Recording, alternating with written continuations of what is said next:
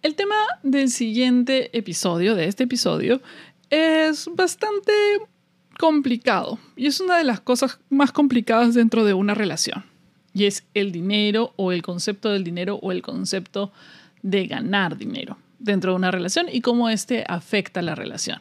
Las personas que hemos estado casados o las personas que tienen una relación ya de convivencia o larga, sabemos que el dinero puede ser un punto de inflexión en la relación por muchas razones, por muchas razones.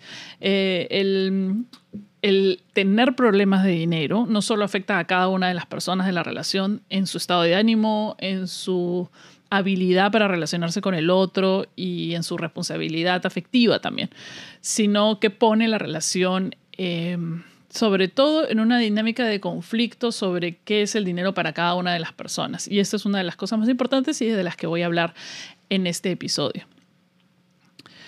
Em, como decía mi querida amiga Marilyn Monroe en este, Los hombres las prefieren rubias, cuando que ella prefería casarse con un hombre rico, porque cuando no existen los problemas económicos, la relación fluye.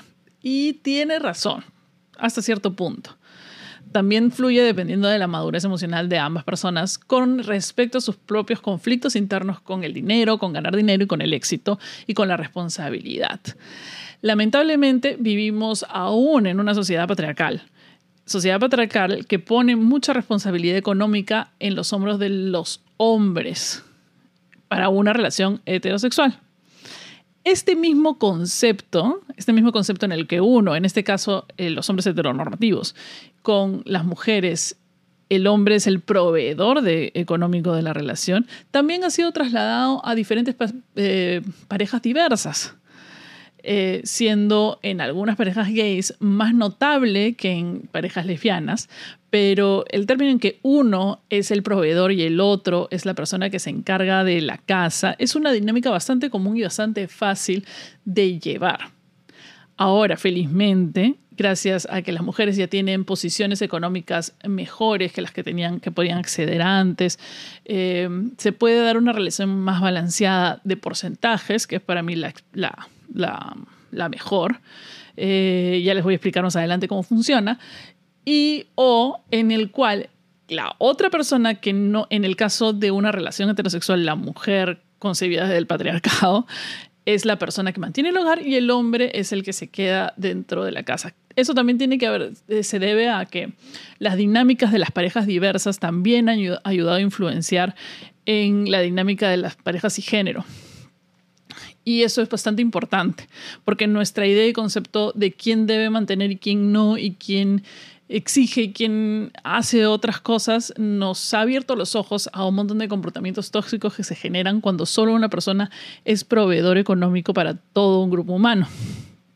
Antiguamente no se consideraba la labor de la persona que se estaba en casa como importante es por eso que existe este término entre todos estos homofóbicos o misóginos, las personas misóginas que consideran que la mujer y la labor asociada con la mujer, porque no es inherente de la mujer, ser cuidadora del hogar no es inherente de un género ni de un sexo.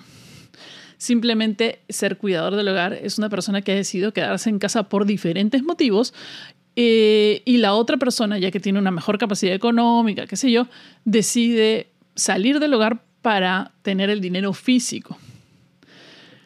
Pero la labor que ejerce la persona que se queda en casa no es, no había sido considerada, perdón, no había sido considerada hasta hace poco como una labor inherentemente remunerada. Las horas en que una madre cuida a sus hijos, las horas en que una madre o un padre cuiden, cuidan a los niños, eh, el esfuerzo físico, la labor y las horas no habían sido incluidas como, o no habían sido pensadas como que fueran labores remuneradas. Y por eso se les veía como labores menores, es como obligaciones dentro del sistema patriarcal. Es por eso que el concepto este de que la madre es única y la madre realiza ciertas cosas, el amor de cada padre es único para su hijo. Independientemente si es hombre, mujer, eh, trans, no binario, no importa el afecto que un individuo tiene para con su hijo es diferente en todos sentidos para todas las personas. No por ser madre es un específico y de esto se agarra el patriarcado para decir que el cuidado de los hijos es una obligación y no es una labor que debe ser remunerada.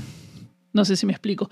Y en ese caso, el esposo o la persona que sale a trabajar no considera igual su trabajo que el de trabajo de la persona que se queda en casa y eso empiezan las diferencias estructurales dentro de la pareja económicamente.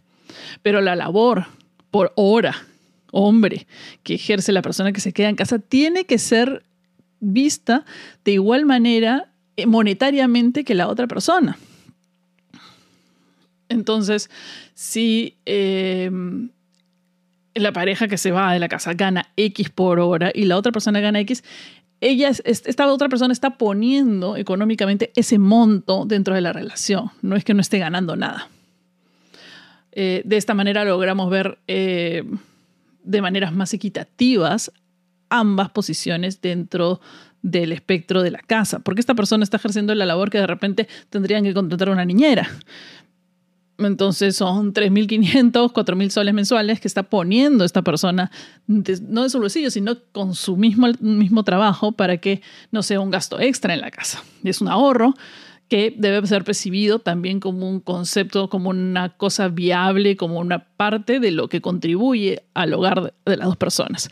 Por eso que debemos quitarnos de la mente en que el deber de cuidar a los hijos es único de la madre, sino que de ambos. Y si el padre tiene que salir a trabajar, entonces, claro, está incumpliendo con ese deber, pero está trayendo dinero. Entonces, todo se balancea es bastante más complejo, sobre todo porque tenemos aún dentro de la mente arraigados estos conceptos patriarcales tan tan misóginos que, que, no podemos todavía, no sabemos cómo aceptar em, o cómo balancear bien eh, los deberes y dentro del hogar o las cosas que se deben considerar como deberes y las cosas que se deben considerar como esto lo estoy aportando yo, esto es mi aporte económico, este es mi, eh, mi aporte físico, mi hora hombre que estoy aportando a esta, a, este, a esta comunidad. Otra de las cosas importantes es que todas las versiones de, de la persona que debe ser el la persona que es efectivamente el proveedor económico o la persona que se queda en casa o si ambos son eh, proveedores económicos, si uno gana un poco más que el otro. Todas las versiones son viables y buenas en cuanto ambas parejas reconozcan la importancia de cada uno y en cuanto ambas parejas reconozcan la importancia o no del dinero dentro de su misma dinámica y relación. Em, entonces, si tú estás saliendo, por ejemplo, retomando, si tú estás saliendo con una persona, si estás empezando una relación, si te vas a mudar como una persona, una de las cosas que tienen que quedar bien en clara es esta dinámica económica.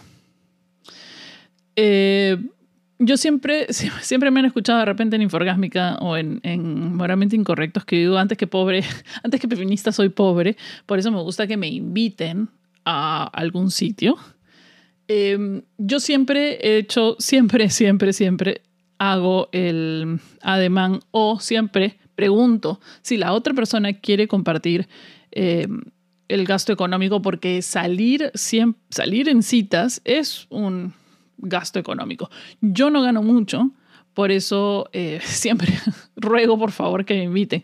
Pero si tengo que poner lo que me compete siempre cuando ordeno, ordeno en base a que yo voy a pagar la cuenta. No ordeno cosas exageradas porque sé que la otra persona va a poner. Yo siempre estoy calculando porque yo asumo que voy a poner la cuenta porque tengo para hacerlo, porque no me importa si me han invitado o no. Si es necesario ponerlo, lo hago. Em, me gusta o no me gusta, me gusta que me inviten. A cualquiera, en cualquier momento, posición, le gusta que le inviten. No por ser mujer te gusta que te inviten y por ser hombre no te gusta que te inviten. Si yo invitara a una persona y lo hacía antes, cuando era, eh, cuando estaba en la universidad qué sé, qué sé yo, yo invitaba a mis parejas porque no, ellos no ganaban lo suficiente o recién estaban empezando a trabajar o qué sé yo, y yo invitaba porque yo tenía una posición económica diferente en esa época. Entonces nunca he concebido el que invite uno a otro que tenga más poder sobre el otro, que el que invite tenga más derechos sobre el otro o que el que este, que haya uno que sea el que tenga que invitar. Si te invitan a un cine o yo, te están invitando. Si tú estás invitando, ahora puedes decir, oye, vamos al cine, qué sé yo, o, de repente cuando ya son pareja, de repente uno una semana, otro una semana, depende de cómo sea su acuerdo. Em, sí, claro, si uno no está en la posición económica de hacerlo o de sostener algo así, tiene que repensar si es que va a salir o no. Tampoco, eh, tampoco uno debe estar em, dependiendo de la situación económica de los demás para salir si quiere salir. Otra de las cosas que también he escuchado por ahí muchas veces eh, las mujeres, sobre todo acá en Estados Unidos, pero se debe a dos problemas graves o a un problema grave. Es como hay tantos hombres, como, a ver, vamos a ver cómo, cómo verbalizo esta situación. Aquí todas las personas tienen que trabajar. Y hay un montón de sugar babies, es decir, chicas que buscan ser mantenidas, es decir, aún viven con su familia, qué sé yo. Pero hay muchas mujeres exitosas, muchas mujeres que tienen mucho éxito económico y ganan mucho. Y aún ellas sí necesitan o sí sienten que es importante que la otra persona o el hombre en su caso, para ellas, eh, invite o haga los gastos económicos en la relación. Tienen bastantes puntos de vista, pero una de las cosas es un poco para protegerse porque les ha pasado que um, muchos hombres se han aprovechado de eso y es una dinámica a la que nunca hemos estado acostumbrados antes. Generalmente uno está acostumbrado a la sugar baby, pero es una dinámica entendida por ambas partes es igual que los boy toys. es una dinámica entendida por ambas partes y que ambas partes aceptan, en el cual digamos que una persona va a mantener a la otra por su compañía, porque le gusta y porque la otra persona ha decidido que así quiere vivir su vida y no somos quien para juzgar las dinámicas que funcionan entre otras personas. Si no tiene nada que ver con tu vida y no está arruinando tu vida, no tienes por qué eh, meterte en, en, dinámicas de otras personas que les funciona bien a ellos y que funciona bien dentro de la sociedad hasta cierto punto. Pero una de las cosas más importantes, más allá de quién pagó la cita, más allá de quién ha hecho los gastos económicos eventualmente, una de las cosas más importantes que tienes que fijarte en la persona con la que estás saliendo o con la que empiezas a tener una relación, no solo es su ambición eh, con respecto al dinero, en realidad no, no es ni siquiera eso. Vamos a ir más allá todavía. Es su dinámica o su sentimiento o su idea de dinero. ¿Qué concepto tiene esta persona y si ese concepto se alinea con el tuyo? Porque, ¿qué, es esto y por qué es tan importante?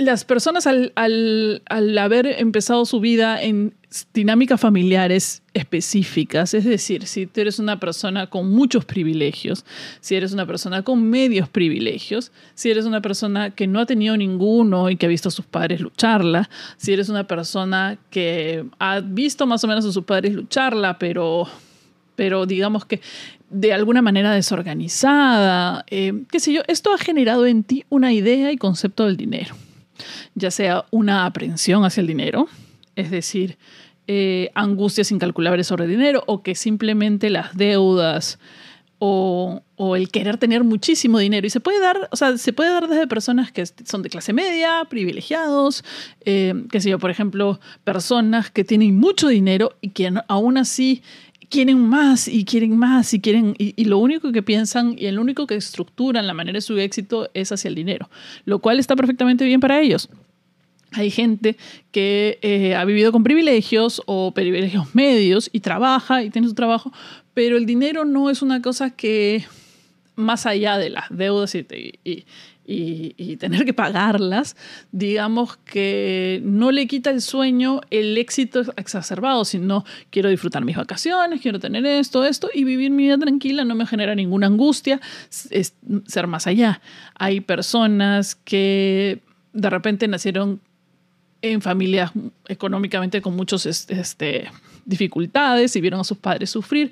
Y eso también le genera una aprensión con el dinero y una aprensión para conseguir. Hay personas que no y que realmente no les importa y viven con lo único y, la verdad es que las deudas, no les importan las deudas, no pagan a tiempo, si dicen deudan, no, no sé, y pueden dormir tranquilos con 400 mil deudas. Entonces, cada uno de estos conceptos de, estas, de, las personas tienes que verlas en la otra y tienes que ver si esto se alinea con, con, ti, con, con lo tuyo.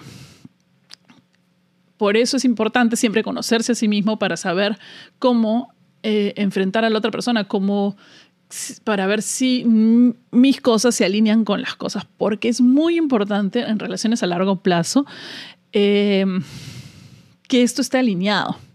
Porque si no, por ejemplo, tú eres una persona que vive obsesionada y se angustia, le falta un día para, para este, pagar y tienes que pagar el mismo día, se angustia y te casas con una persona que paga los recibos dos meses después porque ya sea que no tiene o ya sea que no, mejor esperamos y pagamos los dos juntos después. Mira, mi cara lo dice todo. O sea, yo no, no, no, me angustio, no puedo, no puedo. Si, no pago el día o un día antes, o, me, me, estresa. Y hay gente que le estresa a la gente que paga un día antes el, el, el, ¿cómo se llama? El recibo. Hay gente que se olvida de pagar, que no es disciplinada con su dinero. Hay gente que no tiene, que tiene cero capacidad para, para, para, administrar el dinero con las compras. Hay personas como yo que cuando tiene dinero empieza a comprar huevadas.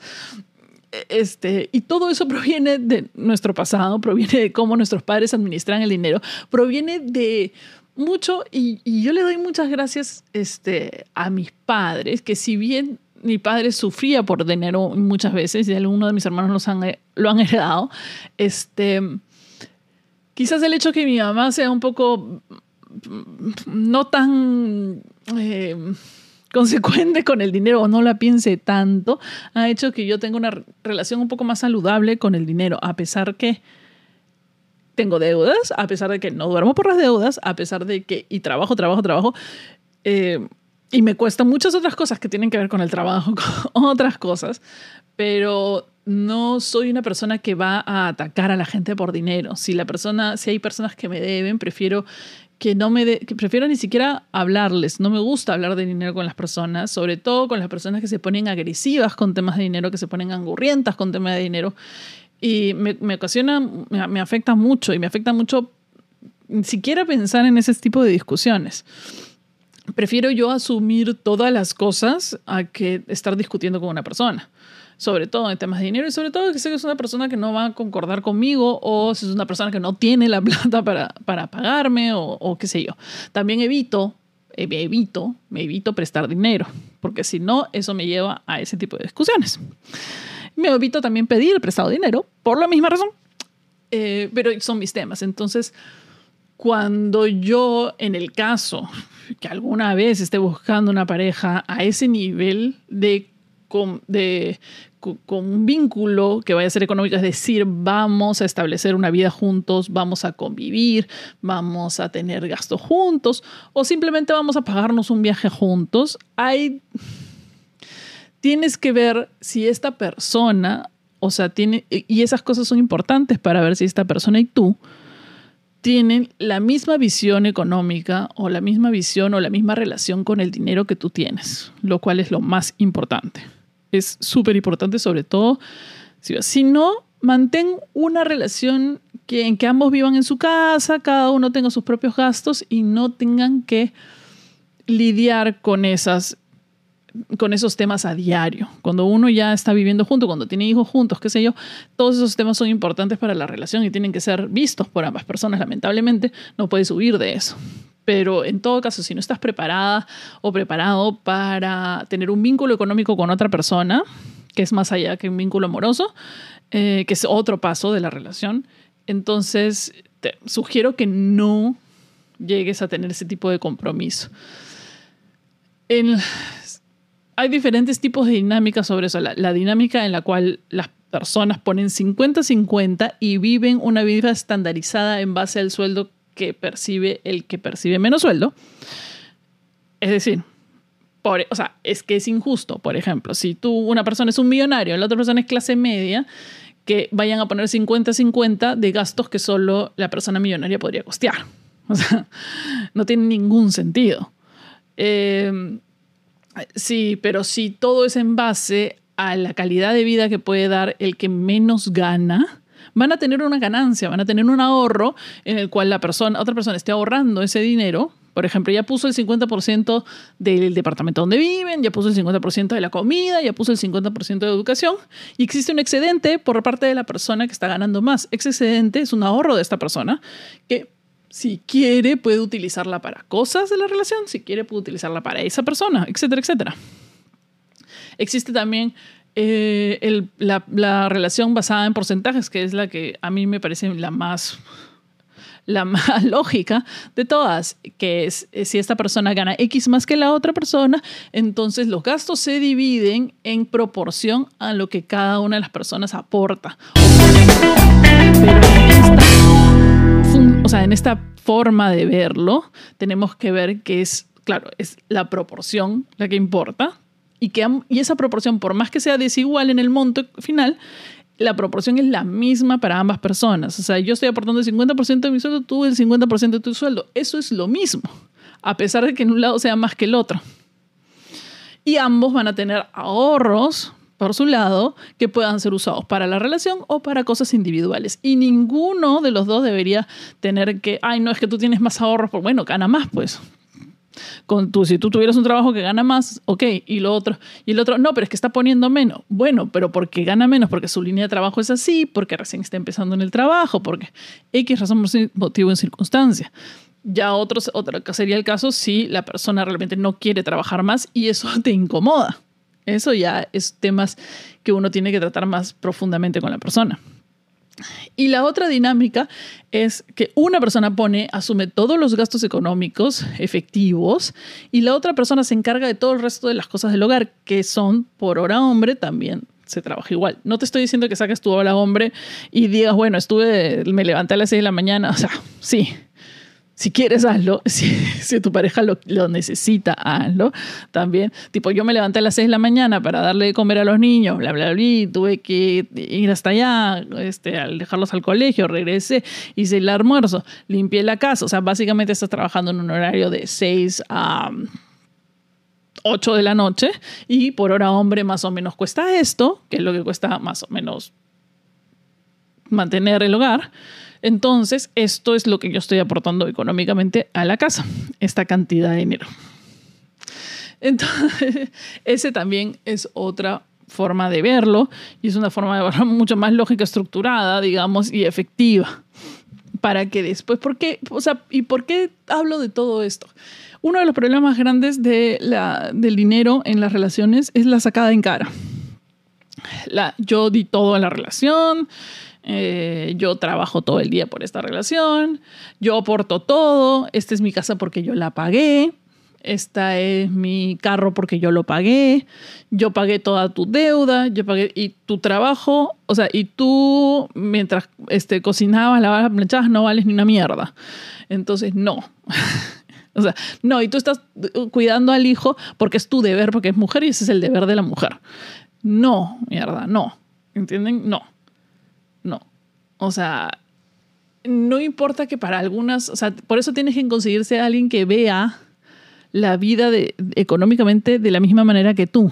Porque sí, hay un montón de gente que no piensa que el trabajo en la casa o quedarse a organizar o que sea la persona que organice las, fiestas con los amigos o que te organice tu vida, pague, que sea la, la, persona que esté organizando todos los recibos de la casa para que todo esté bien, que esté organizando que, la, que todo lo que tengan juntos, que organice las vacaciones, que todo el sistema organizativo de, de, la comunidad en la que ustedes están viviendo y compartiendo, este, piensan que, que no es trabajo, piensan que no, que no es ni mierda. Entonces después te quieren sacar en cara que como ellos traen el billete en físico y tú no estás haciendo nada, este, puedan tener mayor autoridad, puedan tener mayor... Eh, sus decisiones pesen más porque ellos están con el dinero ahí pagando. Eh, mientras tú, mientras que si tú no, este, no le organizaras la vida, la persona hubiera no pagado nunca, las tarjetas hubieran no, no pagado nunca, no sé, pues los servicios o lo que sea, ¿no?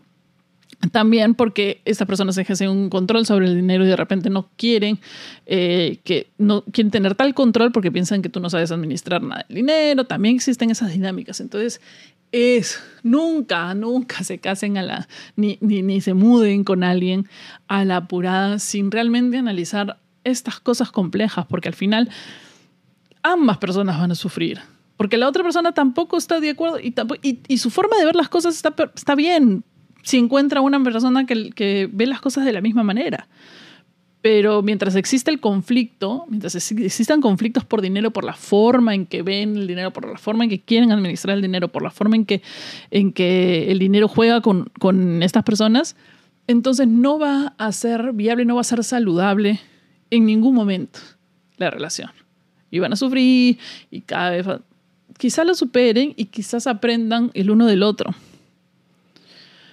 Pero siempre alguien va a tener que ceder. Y muchas veces, en muchas relaciones, la persona que cede siempre es la misma. Bueno, espero que les haya gustado este episodio de Inforgásmica. Coméntenme en Spotify, coméntenme los videos de YouTube, qué otros temas quieren, qué otras preguntas tienen. También pásenmelas por el Instagram. A veces respondo, a veces no. Me demoro un poquito porque algunas llegan a las solicitudes eh, ocultas y no las veo. Así que ya nos escuchamos o vemos en el siguiente episodio de Inforgásmica.